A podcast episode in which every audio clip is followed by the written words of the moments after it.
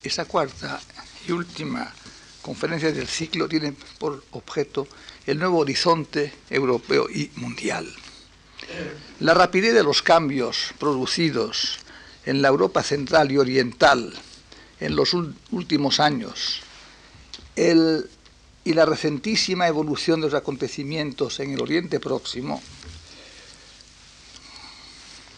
unida a la complejidad de los factores que en, los, en ellos intervinieron e intervienen, hace obviamente que el título de esta última conferencia eh, pueda parecer, puede resultar imprudente, imprudente, por no decir llamativo o ambicioso.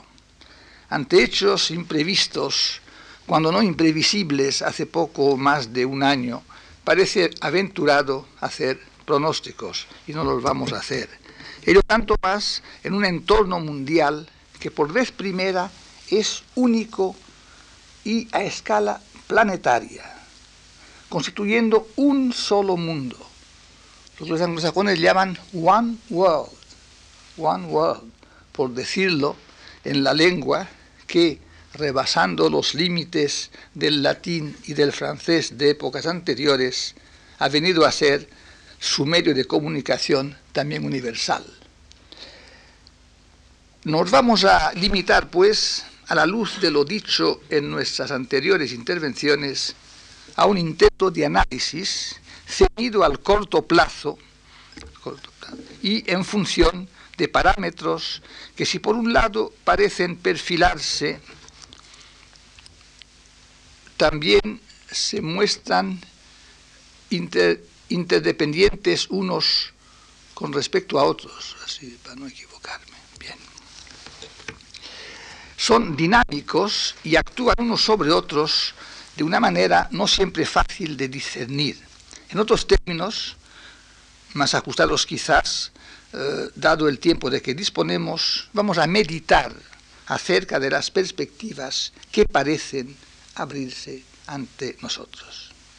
El dato fundamental del que cabe arrancar es el hecho de que una mitad de Europa, que parecía inmovilizada en estructuras rígidas y opresivas, ha vivido en los dos últimos años una revolución que, al acercarla ideológica y económicamente a la otra mitad a la que, a la que estaba enfrentada, vuelve a plantear la vieja cuestión de la identidad del conjunto europeo.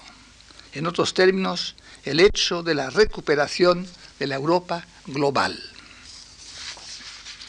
Sabemos, en efecto, que por la situación creada tras la Segunda Guerra Mundial, por la Guerra Fría, Europa se hallaba dividida en dos mitades, incluidas en dos bloques, con las salvedades Suiza, Suecia, Austria y Finlandia, de un lado y de otro, y también Yugoslavia a eh, desde una posición distinta, dominado respectivamente por dos superpotencias, los Estados Unidos y la Unión Soviética, aunque esa dominación fuese distinta en un caso y en otro. Y es también notorio que como consecuencia de esta división, la idea de una Unión Europea vio reducido el alcance de sus realizaciones por, lo demás sin precedentes a la Europa occidental, lo cual condujo insensiblemente a identificar a Europa como meta de la acción unificadora con la Europa occidental. Esta idea, la idea de una Europa unida, de una Unión Europea, no era nueva, pero se convirtió en una idea fuerza precisamente como reacción ante la catástrofe apocalíptica de la Segunda Guerra Mundial, que para Europa eh, fue desastrosa. Nacida como había nacido esta idea entre las dos guerras, como idea paneuropea, aquí recuerdo el movimiento de Paneuropa del, del conde Kudunov Kalergi, ¿eh? la idea europea nace como una idea paneuropea, idea extensiva a toda Europa, pero que sin embargo, por la división de Europa, cuando se empieza ya a realizar, ¿eh? después de la Segunda Guerra Mundial, se va a ver obligada a limitarse a media Europa, a media Europa. O sea que la idea paneuropea se quedaría en una idea europea parcial. Y nos hemos acostumbrado mucho en, en Occidente a identificar Europa con la Europa occidental.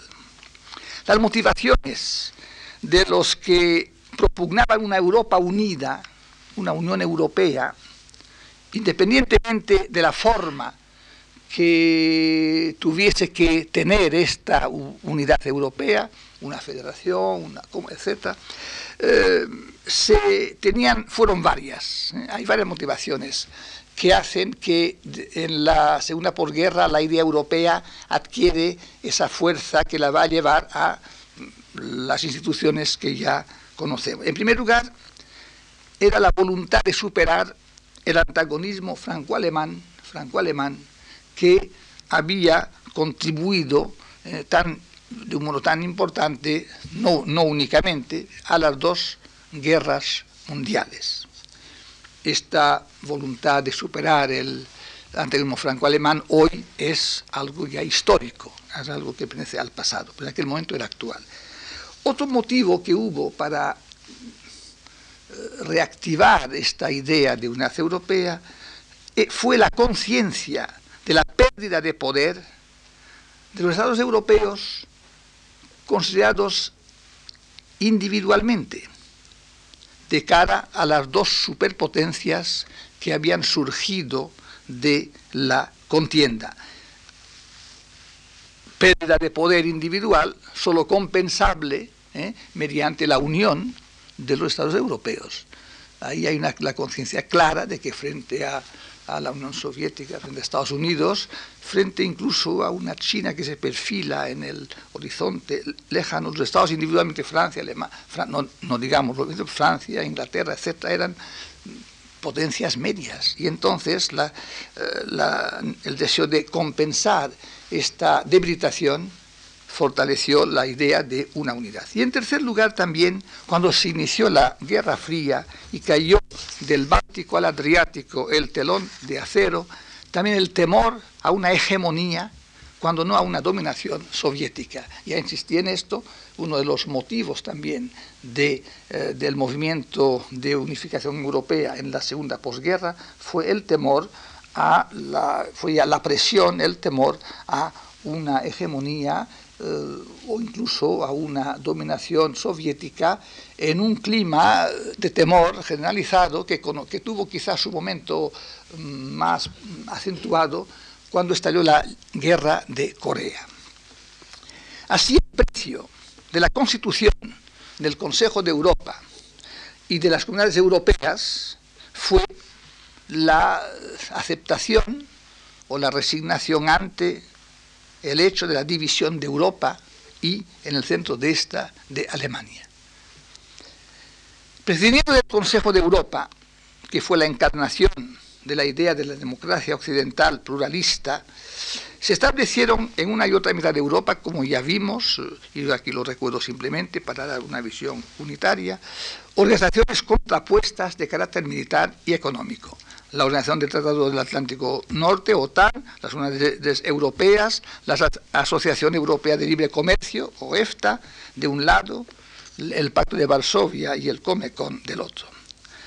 Hemos de marcar ese esquema. Primero, en el sentido de que la OTAN incluía a los Estados Unidos y a Canadá, y el Comecon se abrió también a países no europeos como Mongolia, Cuba y Vietnam. Por consiguiente, las dos organizaciones militares no eran puramente europeas, sino que en cada una de ellas había incluso, podemos decir que la potencia principal, ¿eh? en un caso era, Estados Unidos, era la, era, no era europea y en el otro era europea en parte. Segundo, en el sentido de que las comunidades europeas han alcanzado el mayor grado de integración institucional, constituyendo, a mi entender, su régimen un federalismo sectorial en cuanto a la economía. Las comunidades europeas las tres comunidades europeas son la forma de integración históricamente mayor que se ha dado sin llegar a un Estado federal. Pero son como un, federalismo en el ámbito de los tratados, en la materia económica. Es decir, los, Estados miembros ya no pueden firmar tratados de comercio individualmente, puesto que esta competencia pertenece ya a la comunidad. que ahí sí las comunidades europeas representan el grado máximo de integración de estados independientes, eh, logrado hasta ahora en la historia mediante esas instituciones comunes. Y tercero, que la dimensión económica se ve ampliada ya orgánicamente con la institucionalización de la cooperación política, política. Porque no hay que olvidar, no hay que olvidar que la meta que se propusieron los llamados padres de Europa, los políticos que eh, imaginaron y configuraron las comunidades, pienso en, en Schumann, Monet, Adenauer, de Gasperi, era una unión política una unión política que eh, encontró dificultades, tuvo sus altibajos, pero que subsiste como objetivo último, aplazado ciertamente, pero que, al que nos vamos acercando, y el Acta Única Europea es un intento para acercarnos a ella. La idea era la unión política. Ahora, la unión política se reveló, muy, se reveló imposible por el antagonismo entre la Constitución británica, que concebía una Europa eh, sobre el modelo de la Commonwealth, una Europa como unión de y en cambio la idea continental, incluso francesa, de un Estado federal. Y ante la dificultad de llegar directamente a, la unión política, se buscó eh, el, el rodeo de la unión económica que primero en el campo del carbón y del acero, después de la economía en general, que mm, establece una solidaridad tal eh, que finalmente esta solidaridad económica y las exigencias que implicase obligaría al final a establecer alguna, a una unidad política, eso no hay que olvidarlo.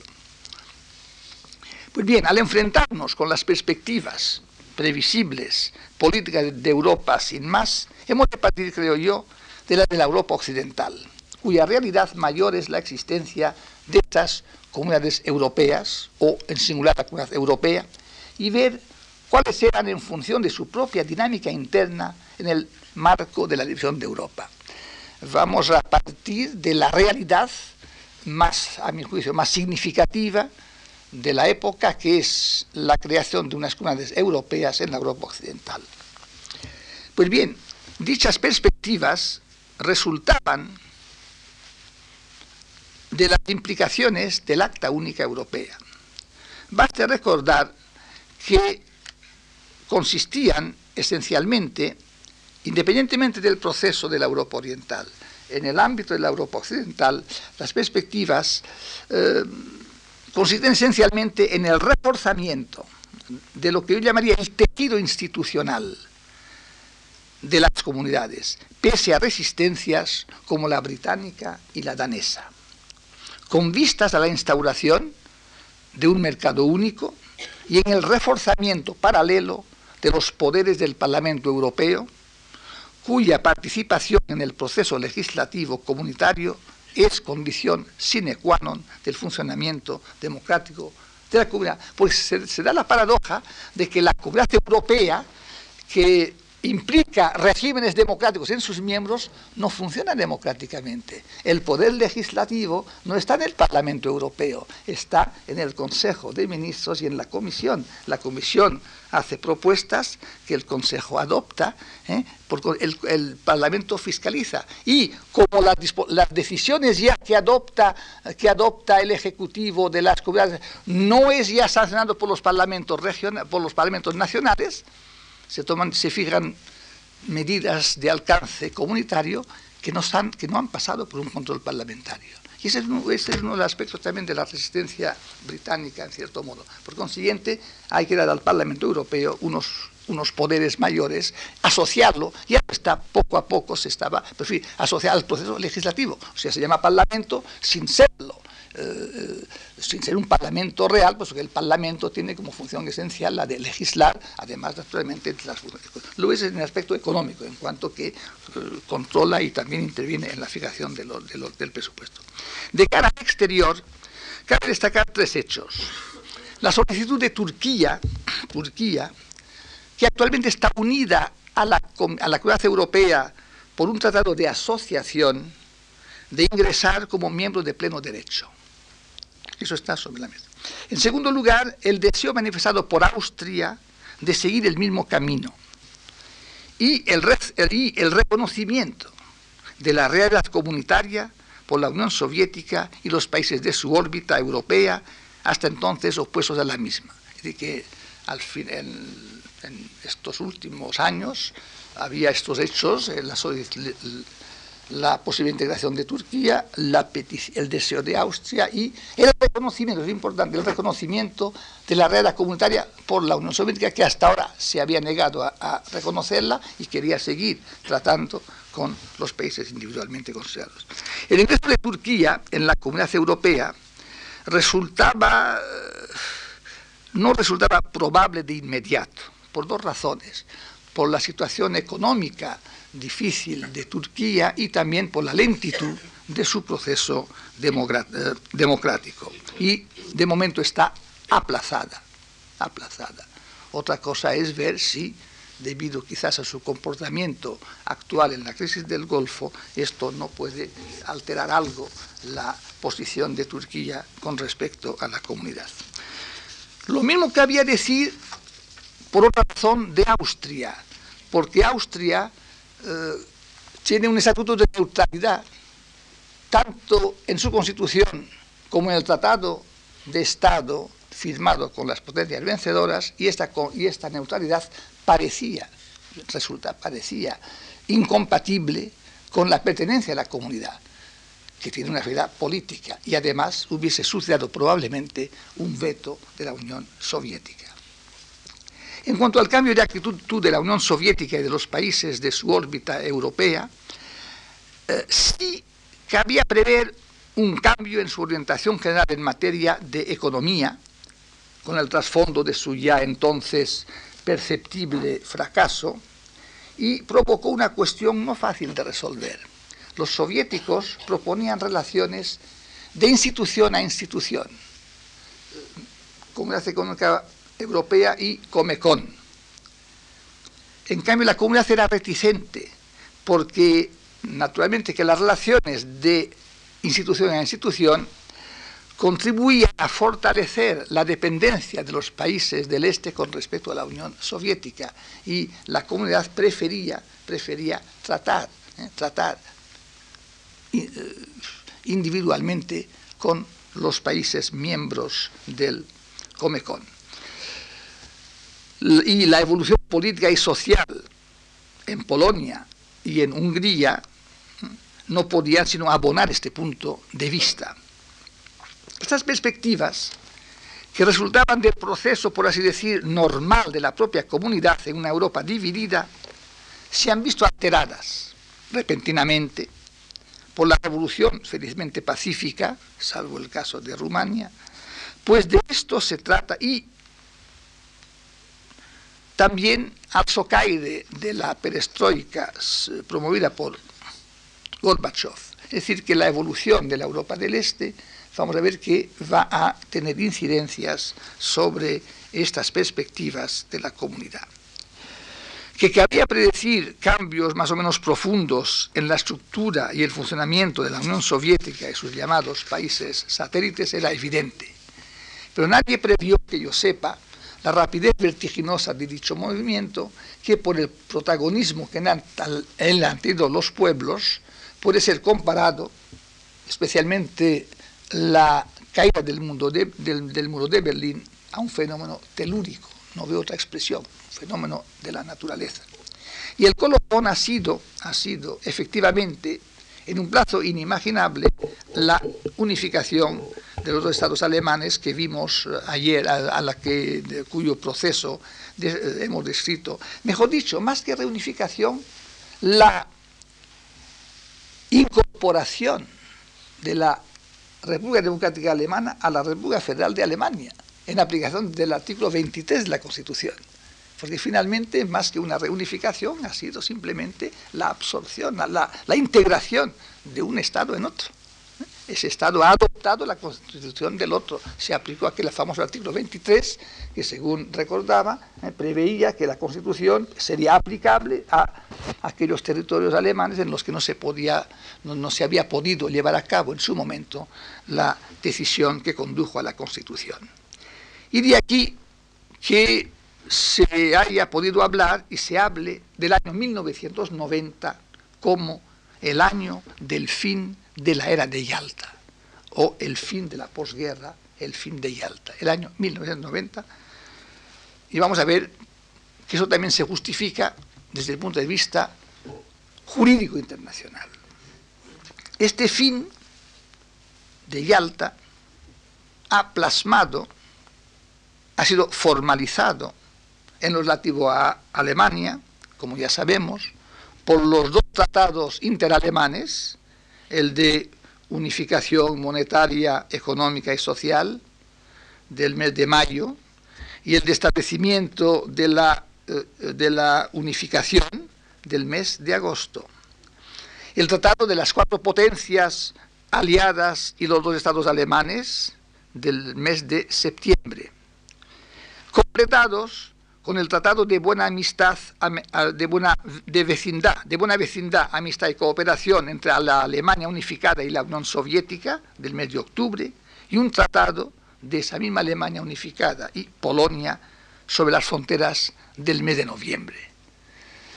Esos tratados, a mi juicio, vienen a ser algo así como el Tratado de Paz del que se había hablado en Yalta que no había, y que eh, con el, conjunto de esos tratados sustituye, hace las veces de un tratado de paz. Con las potencias occidentales no hacía falta porque ya había habido también ya tratados entre ellos. Ahora bien, en el plano europeo, en el plano europeo, este fin de Yalta encontró su expresión que podemos llamar ya casi definitiva, definitiva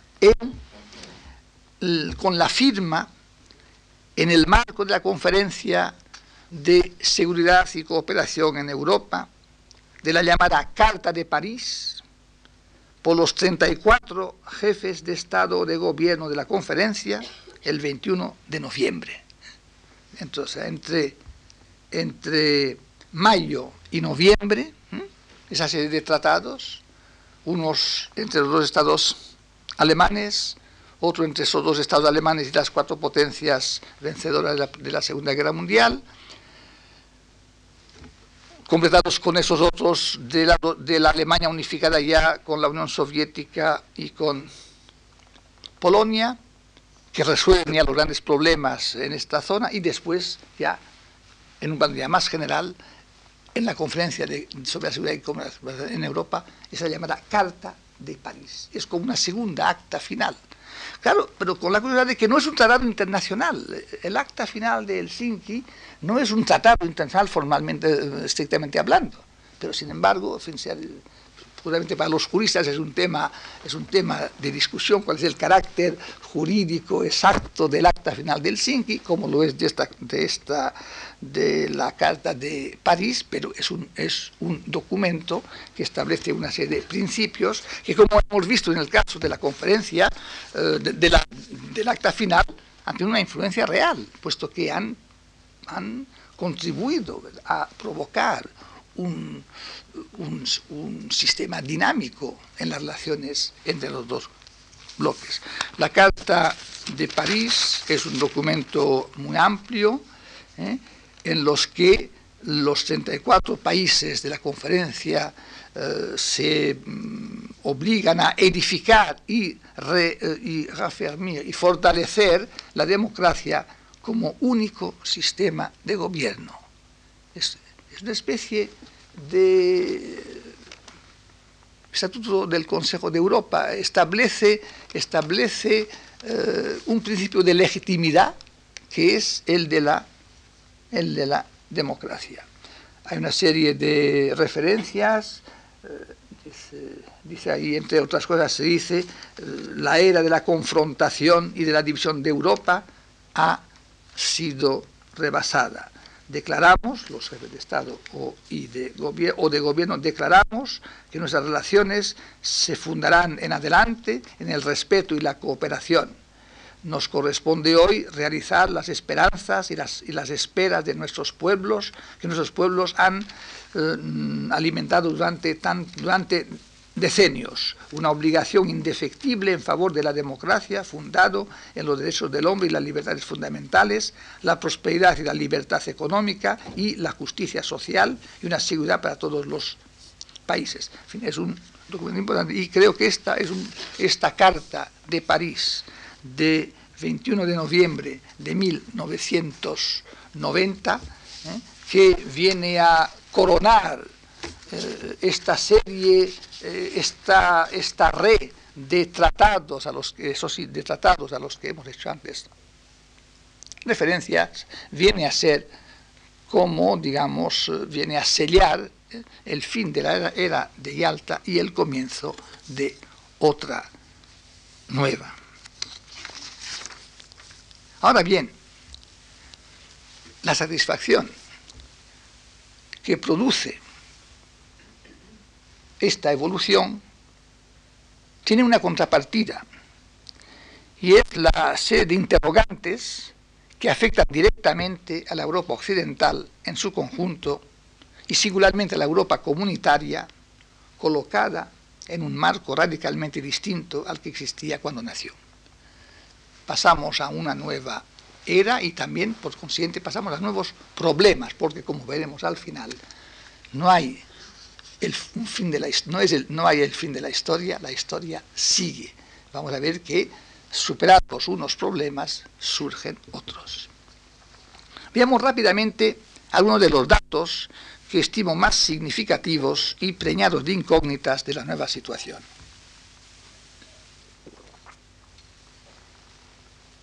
primer lugar, la Europa comunitaria, e incluso la Europa del Consejo de Europa, que es prácticamente toda la Europa occidental, la Europa del Consejo de Europa, porque es más amplia, se perfilan hoy claramente como lo que ya eran, pero que la terminología usada soslayaba, como una parte de la Europa histórica.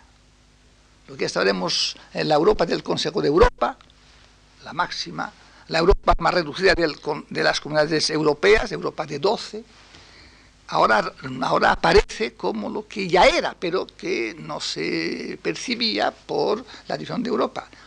Es una parte de la Europa histórica.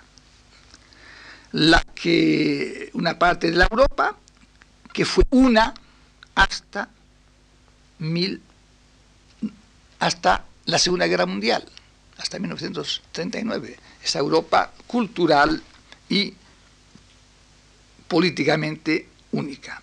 Europa vuelve a presentarse, como hemos visto, con su entidad global, siendo históricamente la parte oriental, con mayores reservas, con algunas reservas, la Europa balcánica, debido a la influencia eh, de la sujeción al imperio otomano durante siglos, tan europea como la occidental.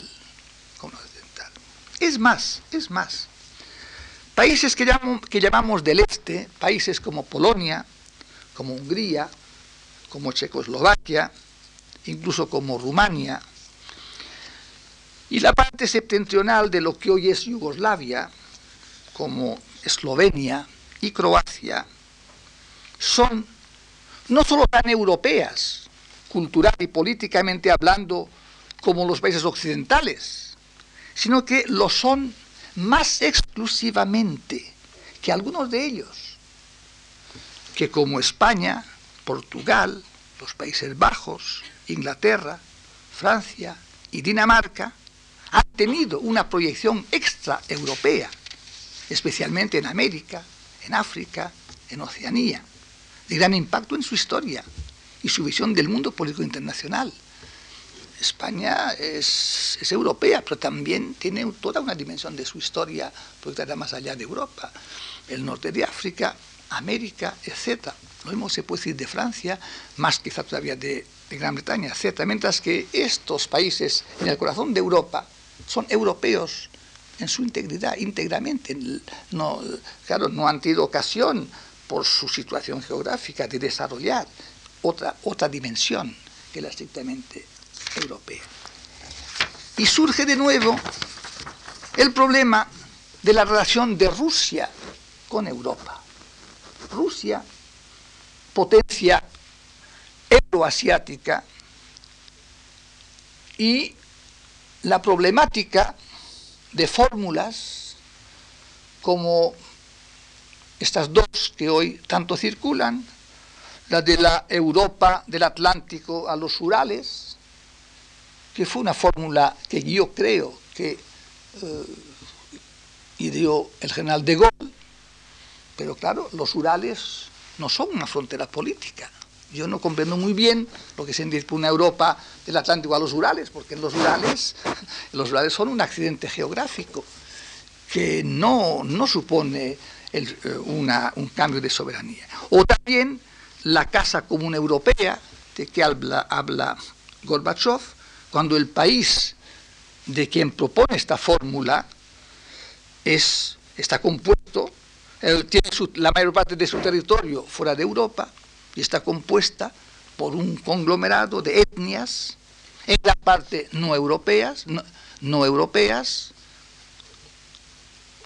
especialmente, claro, las de todas las del Asia Central, que pertenecen por otra parte a una cultura tan distinta como es la musulmana.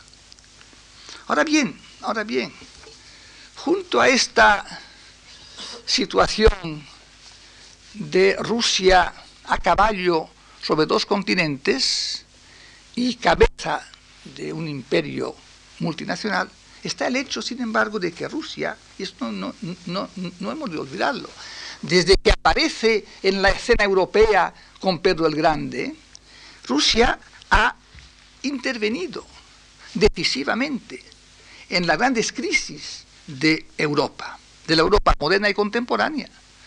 Intervino en la eh, guerra del norte, a comienzos del siglo XVIII, cuando justamente frente a la supremacía de Suecia y luego de Polonia se afirma ella como la primera potencia del Báltico, intervino en los repartos de Polonia, llevándose además la mayor parte de aquel estado, intervino en la crisis napoleónica, fue un factor, un factor decisivo en la derrota final de Napoleón, tuvo un papel que a ver, olvidamos, muy importante en la crisis de la revolución de 1848 y 49. Esa revolución que amenazó la estructura de Europa, que había triunfado bueno, en París, provocó, como se ve, la caída de Luis Felipe, la instauración de la Segunda República. Eh, en Austria y en Prusia había lugar. Y sin embargo, en Centro Europa fracasó por la intervención rusa. Rusia mandó unos 100.000 hombres que restablecieron la situación eh, en ese sentido. Y también intervino en la crisis de 1914 y de 1939.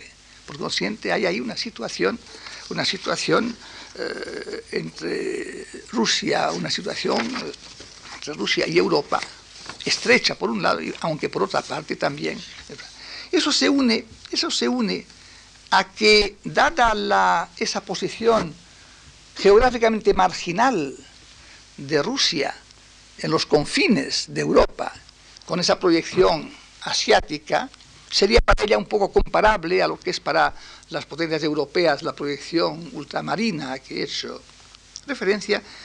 También ha habido siempre en ella dos, dos tendencias. En el siglo XIX, eh, en la, en la historia cultural de Rusia, ustedes saben que hay eh, la, la confrontación, el antagonismo entre dos tendencias. La tendencia de aquellos que querían modernizar Rusia inspirándose en, el modelo occidental y llamados los occidentalistas, los occidentalistas, aunque cuando luego ellos en la cultura occidental unos valoraban más un aspecto y otros otro, por ejemplo, unos pues eh, tomaban como modelo la tradición católica, otros, otros en cambio, pues la, idea democrática, incluso el, socialismo, frente a los llamados a los eslavófilos, a aquellos que pensaban que Rusia tenía que eh, hacer reformas, sí, pero inspirándose en su viejo fondo, ¿eh? fondo de tradiciones populares y de la ortodoxia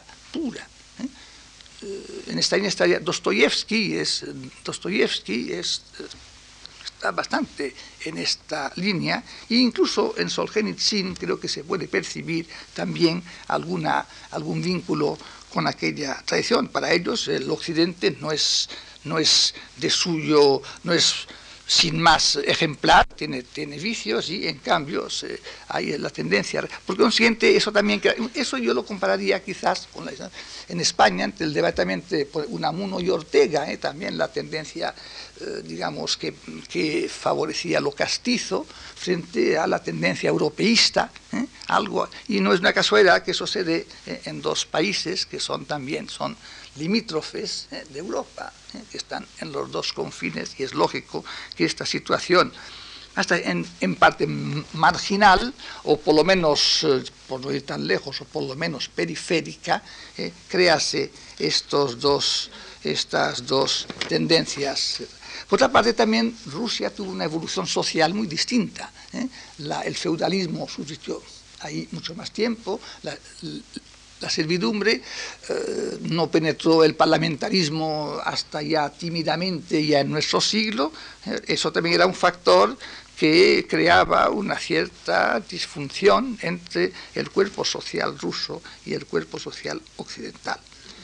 Eso se, luego viene en la época del marxismo, eh, el marxismo es la adopción, la adopción significa la adopción de un ideario occidental, el marxismo nace en Occidente, aunque sin embargo es sintomático que justamente el gobierno revolucionario trasladase la capital desde San Petersburgo ¿eh? a Moscú, ¿eh? es decir, eh, alejándose alejándose físicamente de Europa y además que el marxismo-leninismo apareciese también eh, muy asociado a tendencias autocráticas de la tradición rusa. Hoy, hoy podríamos ver quizás una continuación de esta dualidad eh, en, la, en la, la tensión que hoy observamos también entre los partidarios de conservar la ortodoxia eh, la ortodoxia comunista, eh, e incluso y tratando simplemente de mejorar el sistema sobre esta base y los que propugnan una liberalización de tipo occidental. O sea, hay un problema ruso también. O sea, también España, Europa tiene, el problema alemán, hay también el problema ruso. Y también mucho depende de cómo Rusia se configure en, en, en el futuro como cuerpo social y político, por un lado, muy imbricado en los destinos de Europa, pero otra parte también con una proyección extraeuropea evidente. Dado lo que hemos dicho de la posición central de Alemania en Europa y la conexión entre su estabilidad y la del continente, la reunificación de Alemania había de llevarse a cabo también, y ese es otro aspecto importante, teniendo en cuenta, de un lado, las exigencias de la comunidad europea a la que pertenecía la Alemania federal, y de otro, las de la seguridad de nuestro continente. ¿eh? Esa unidad europea, esa unidad alemana, que de pronto se realiza, eh, se realiza de un modo inesperadamente rápido, tenía que, para que no fuese perturbadora, tenía que conciliarse con dos, con dos tipos de exigencias, las exigencias de la comunidad europea y de la defensa del continente.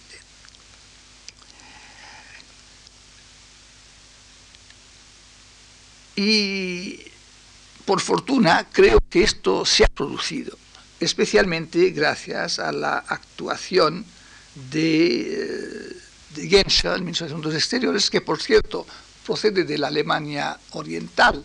Y el problema estaba ahí en que la Alemania, lo que era Alemania, la República Democrática Alemana, después de estos años, esas decenias, esos, esos, esos decenios de pertenencia al bloque oriental, se integrase también, eh, optase también, se asociase a esa opción en favor de la, de la Europa occidental.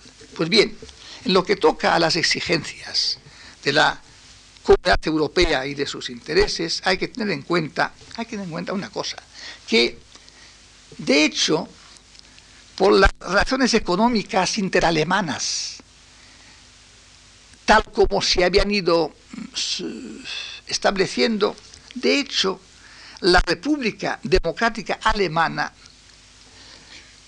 era, de hecho, miembro de la Comunidad Económica Europea. Gozaba de una situación privilegiada y los demás miembros de la Comunidad Europea toleraban esta situación. Por consiguiente, aquí eh, ha sido un poco la formalización de algo que es decir, la Alemania oriental, debido a su vinculación muy, económica muy estrecha con la Alemania occidental, de hecho estaba mm, prácticamente, era partícipe de la comunidad, de todos modos. Eh, ahora bien, ahora bien, su incorporación ahora eh, de jure a través de la reunificación el fortalecimiento que esto supone del potencial de la Alemania reunificada requiere como contrapeso el que la construcción europea se acelere. Yo creo que justamente la unificación de Alemania implica acelerar el proceso de integración europea. Con lo cual, y es la única manera de superar el temor que había a que la Alemania unificada perdiese, por así algo, algo de interés hasta entonces manifestado por la Alemania occidental en la construcción europea.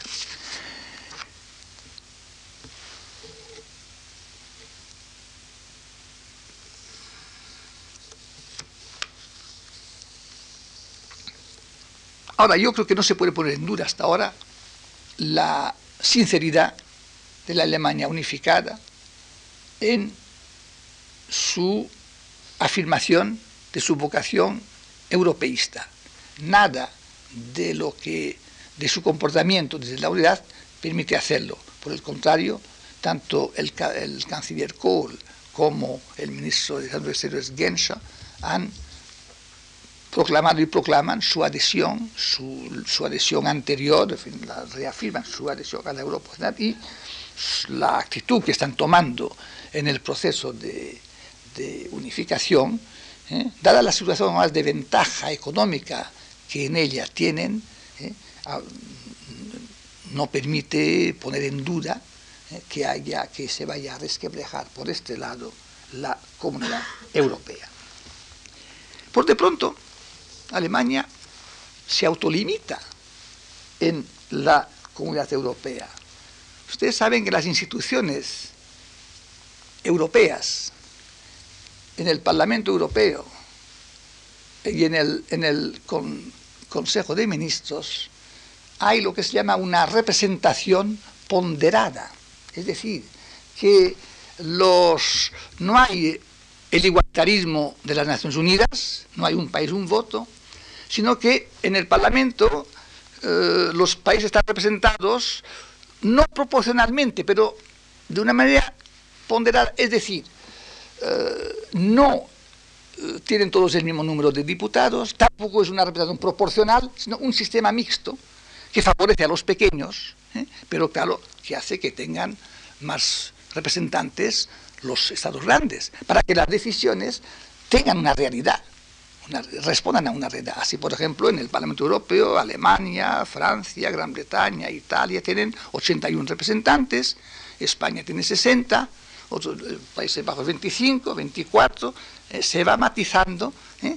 Eso se llama arbitración ponderada. ¿Por qué? Porque se pesa, es como si se pesasen las representaciones no son proporcionales, si fuesen proporcionales la, sería mucho mayor. La diferencia entre los Países Bajos, o sobre todo Luxemburgo o los Países Bajos y cualquiera de los cuatro grandes, es muy, eh, implicaría, eh, eh, es mucho mayor de la que se refleja en su Es una representación que quiere que efectivamente la representación en cierto modo refleje, refleje en lo posible la diferencia de peso de unos estados y otros en la cura sin que sea tampoco proporcional, porque la proporcionalidad sería, pues ah, favorecería eh, excesivamente desde el punto de vista político, no lógico, político a los mayores estados.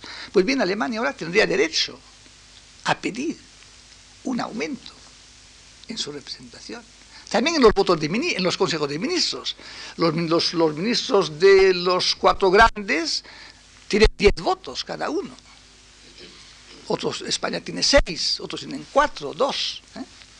Aún así se ha, hecho, eh, se ha hecho un sistema muy... porque realmente la comunidad europea, eh, como jurista, es admirable en cuanto a, a, imaginación jurídica. Por ejemplo, en, la mayoría no basta, si se aplicase un, sistema mayoritario estricto, incluso aunque fuese una, una mayoría cualificada, tres los cuatro grandes podrían imponer su ley. Se impone que además de la, en esta mayoría tiene que estar también uno de los que no tengan, la, eh, de, los que no sean los cuatro con mayor representación. Es decir, tiene que ser, así como en el Consejo de Seguridad tiene que ser, ahí tiene que haber un, un, Estado más, para que los cuatro grandes no puedan imponer su ley. O sea, está muy bien, pero en fin, no es este nuestro problema. Pero quiere decir que Alemania tendría derecho en este momento.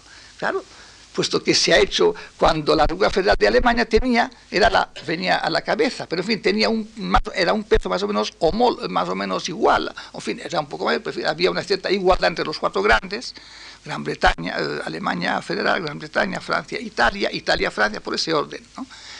por la población, eh, y sin embargo ahora tendría, ahora tiene un tercio más.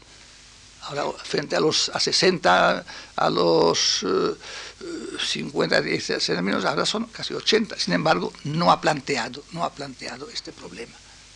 O sea, no ha planteado el problema de una mayor representación en el Parlamento Europeo y lo que es más importante hoy por hoy, una mayor, eh, un mayor, una mayor eh, número de votos para su, sus ministros en los consejos de ministros. Eso en primer lugar.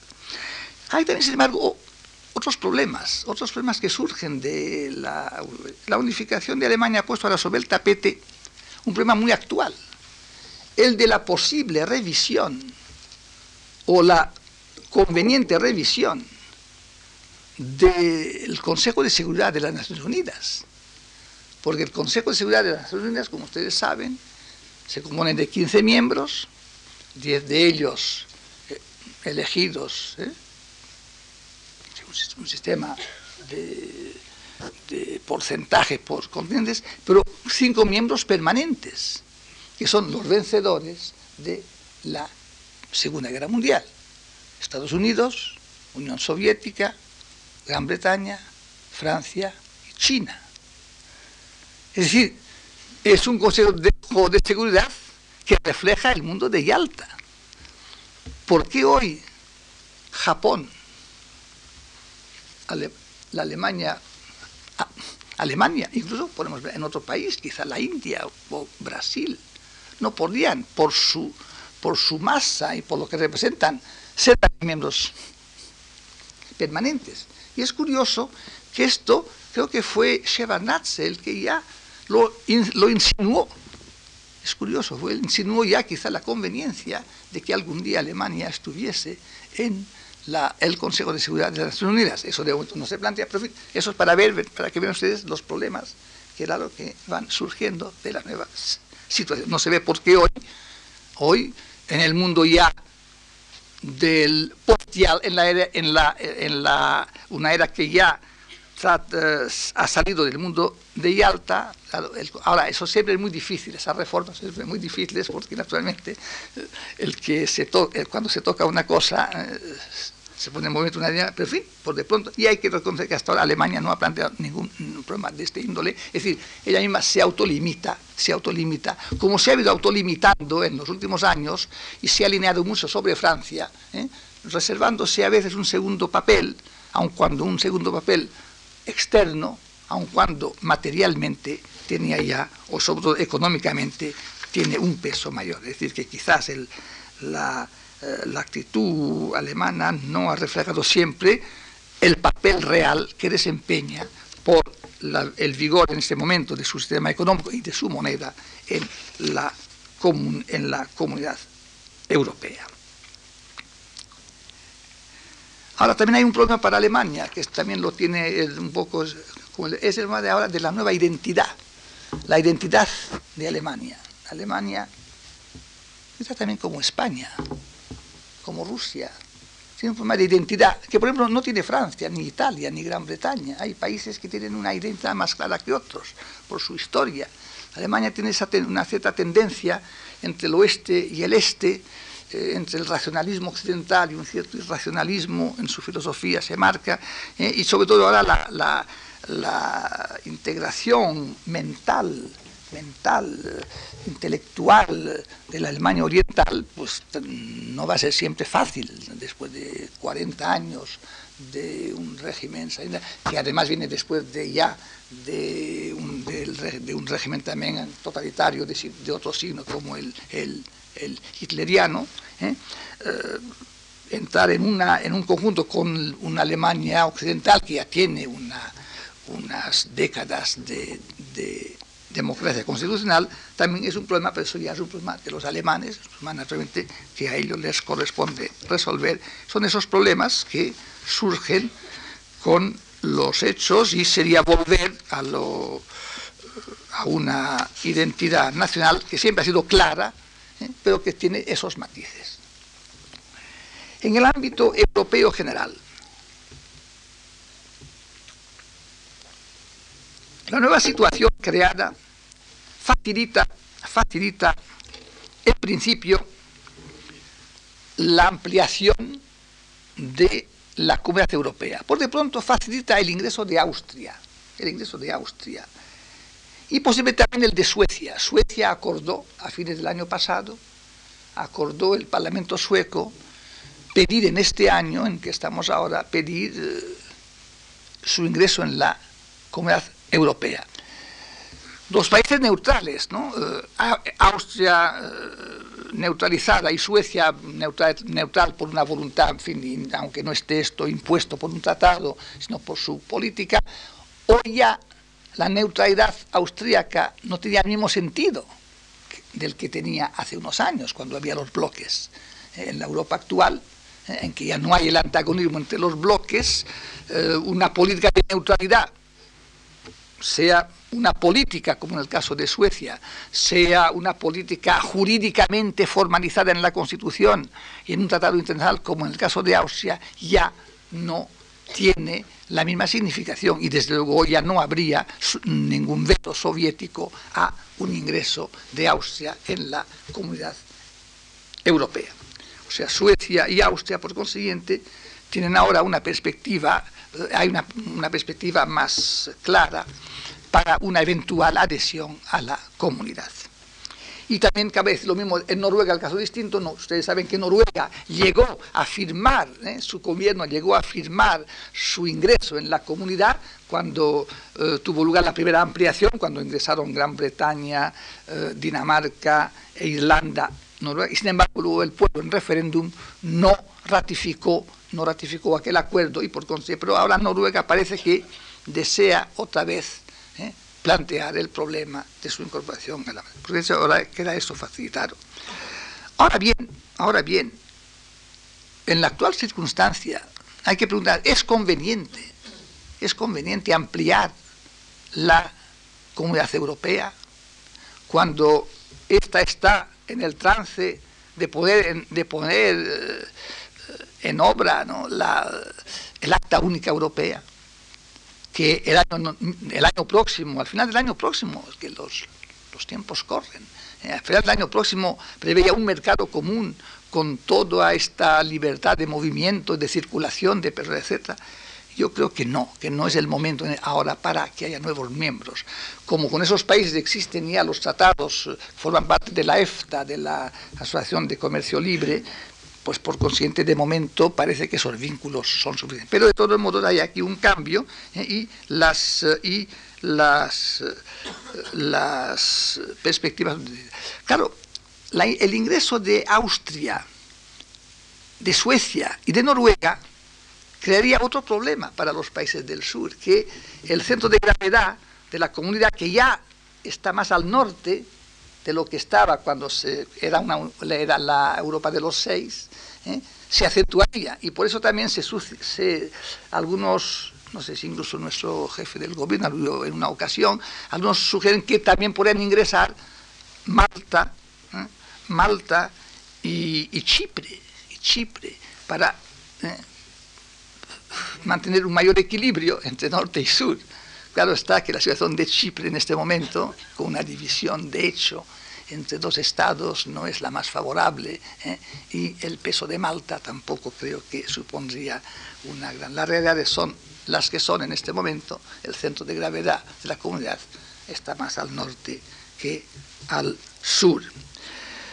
Eso por no hablar de los deseos de los países del este de también eh, asociarse de alguna manera, integrarse en la aquí claro está las diferentes los, formas son mayores pues de pronto para el Consejo de Europa no hay problema. El Consejo de Europa eh, solo exige para que se pertenezca a él la adopción del régimen democrático. Y Polonia y Hungría están eran, estaban, eh, eran los países que no tenían, para los que no había ningún problema para su ingreso en el Consejo de Europa.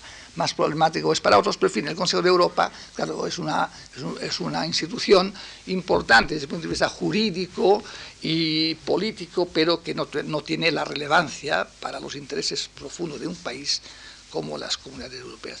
Cabría pensar en, en tratados de asociación, de asociación, ¿eh? como el que existe hoy con Turquía, como lo hubo con Grecia, a veces la asociación puede ser una primera fase para la, la adhesión plena, son problemas que naturalmente dependen de la evolución, de la situación, no solamente política, sino también económica de estos países. De todos modos, el nuevo ambiente, el nuevo ambiente europeo se advierte en hechos que a veces parece que no tienen importancia y, simbólicamente es, para mí es importante que el presidente de Checoslovaquia, el, presidente, el primer presidente, el nuevo presidente de Checoslovaquia, Václav Havel, hiciera su primer viaje fuera de su país a las dos Alemanias.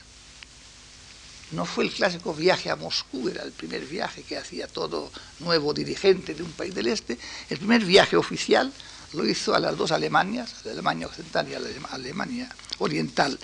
Es un síntoma. También es curioso eh, que eh, aparezcan mm, nociones como la de la Europa central, eh, la Mitteleuropa, Mitteleuropa, que coincidía más o menos con el Imperio Húngaro, pero era algo más.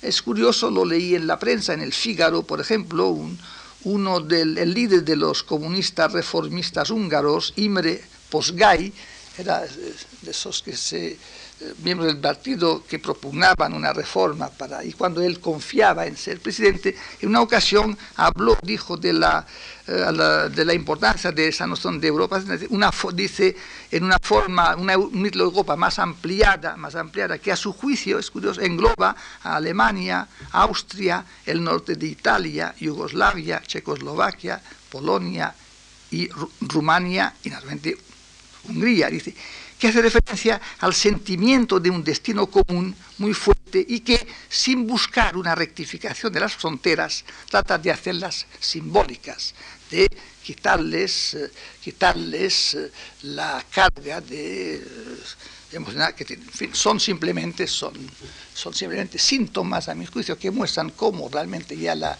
la división de Europa está psicológicamente va siendo superada. Y una perspectiva que yo veo es de la actual del nuevo es que hay vamos hacia una cierta homologación de los regímenes políticos en Europa, en la medida en que los regímenes de los países del este eh, adopten el modelo de democracia pluralista occidental, ya también habrá una mayor, una mayor homogeneidad política en Europa.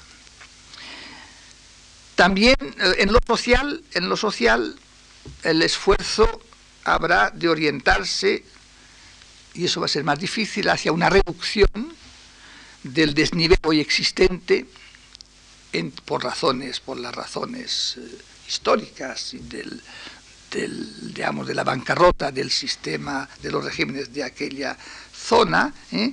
Eh, hay que reducir el desnivel existente económico entre los países.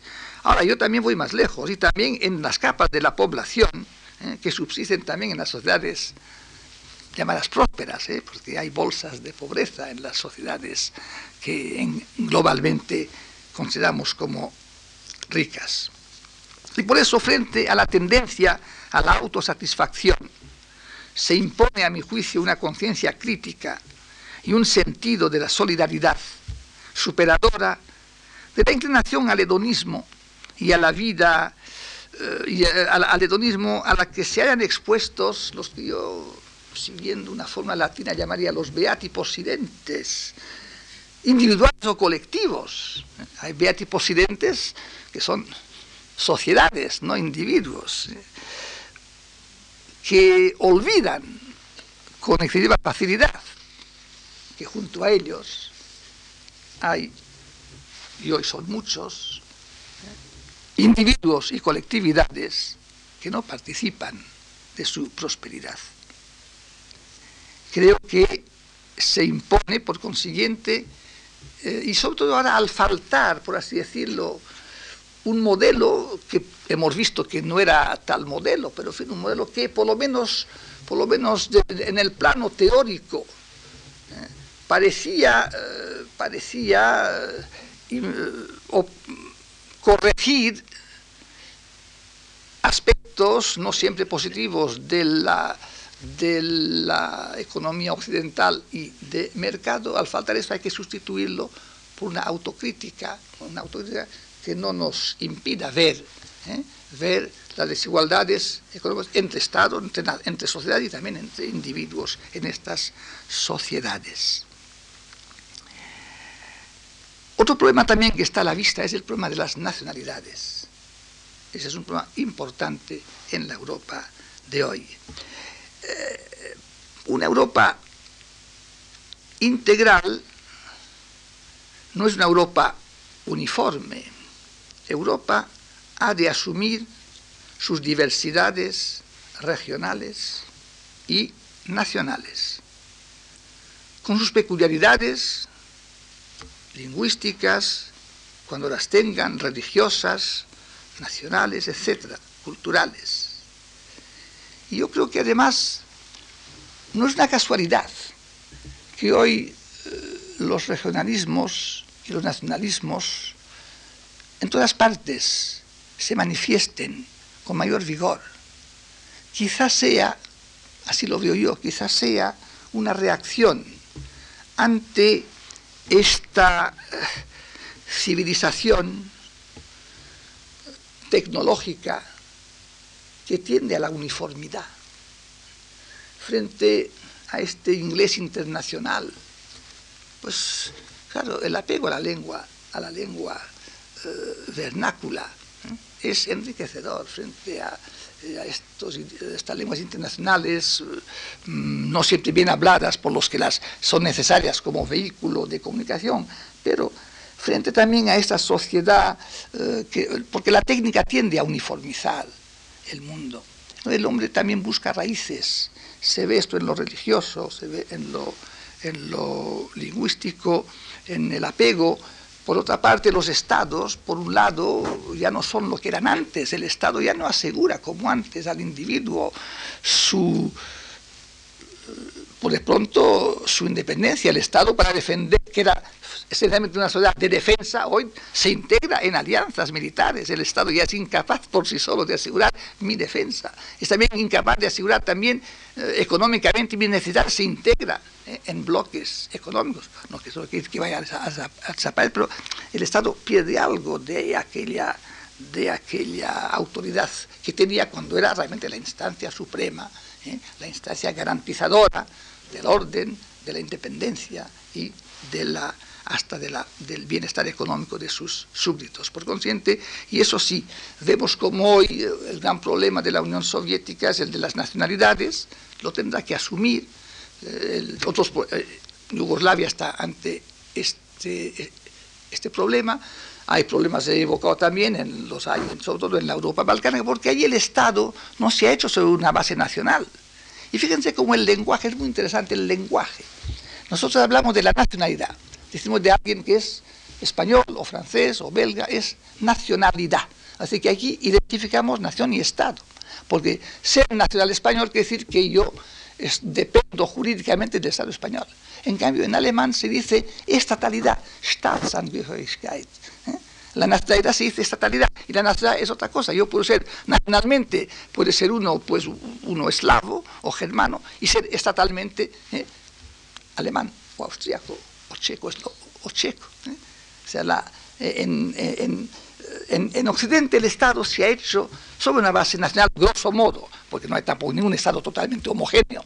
También Francia tiene sus minorías periféricas, tiene los corsos, bretones, alsacianos, hasta incluso el rosellón, en fin, Pero quiero decir que el modelo, en toda la Europa central y oriental, el Estado no se ha hecho según el esquema nacional. Y de ahí que se entrecrucen las, las naciones y los Estados. Y eso, este problema hay que resolver a base de una tolerancia, de un reconocimiento de los derechos humanos, pero también de los derechos humanos colectivos los derechos humanos colectivos, los derechos de las minorías. Eso se hizo después de la Primera Guerra Mundial.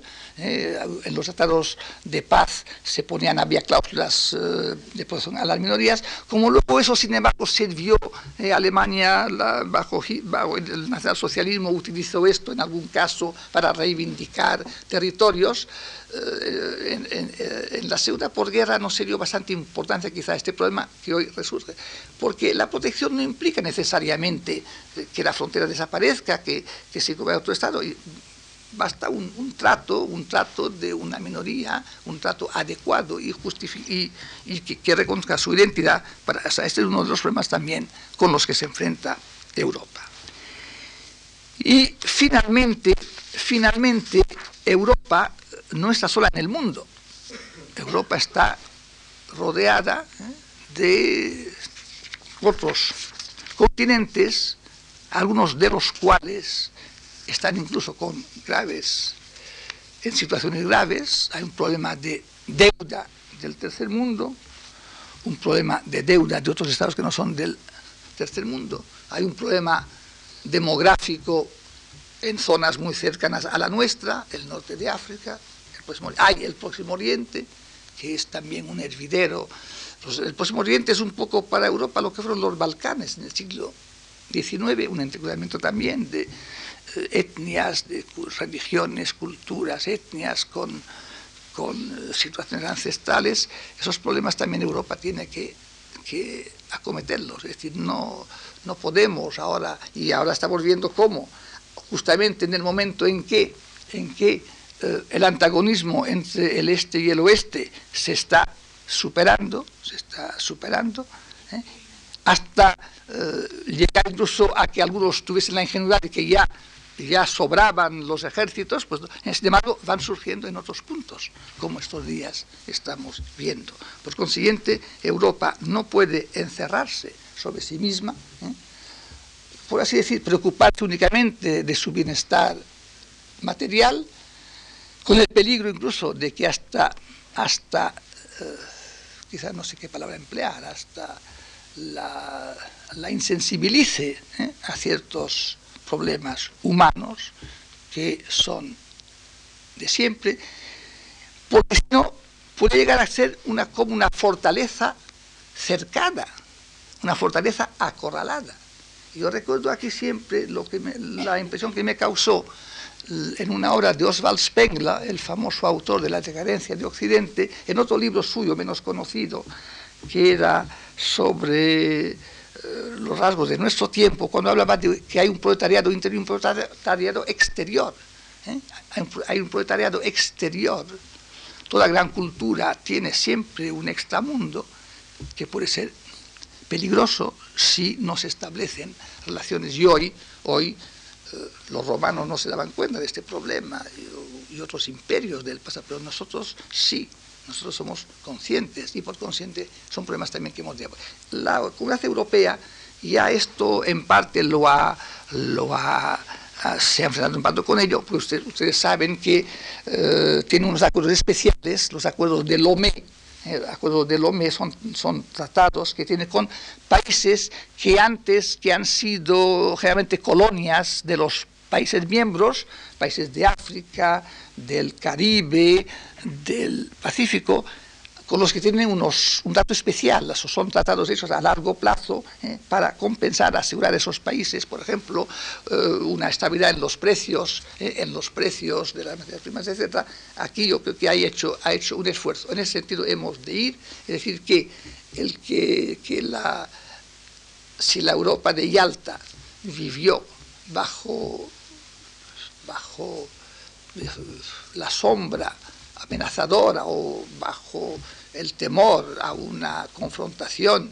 a un, a un choque entre dos superpotencias hostiles y además con unas armas que por fortuna se ha visto que no se, podían utilizar de, de, por, por, por, su eficacia, eran tan eficaces y podían destruir tanto que prácticamente no se podían utilizar. Hoy, en, hoy sin embargo, pues surgen otros, otros problemas, el antagonismo, por lo menos la, división norte-sur, la división norte-sur, que han de acometerse, a mi juicio, con un sentido humano y un sentido de solidaridad. Y creo que con esto son más o menos las cosas que podemos vislumbrar, ya que eh, mm, hacer así pronósticos a más largo plazo es totalmente imposible, por lo menos no me siento capaz de ello. Muchas gracias por su atención.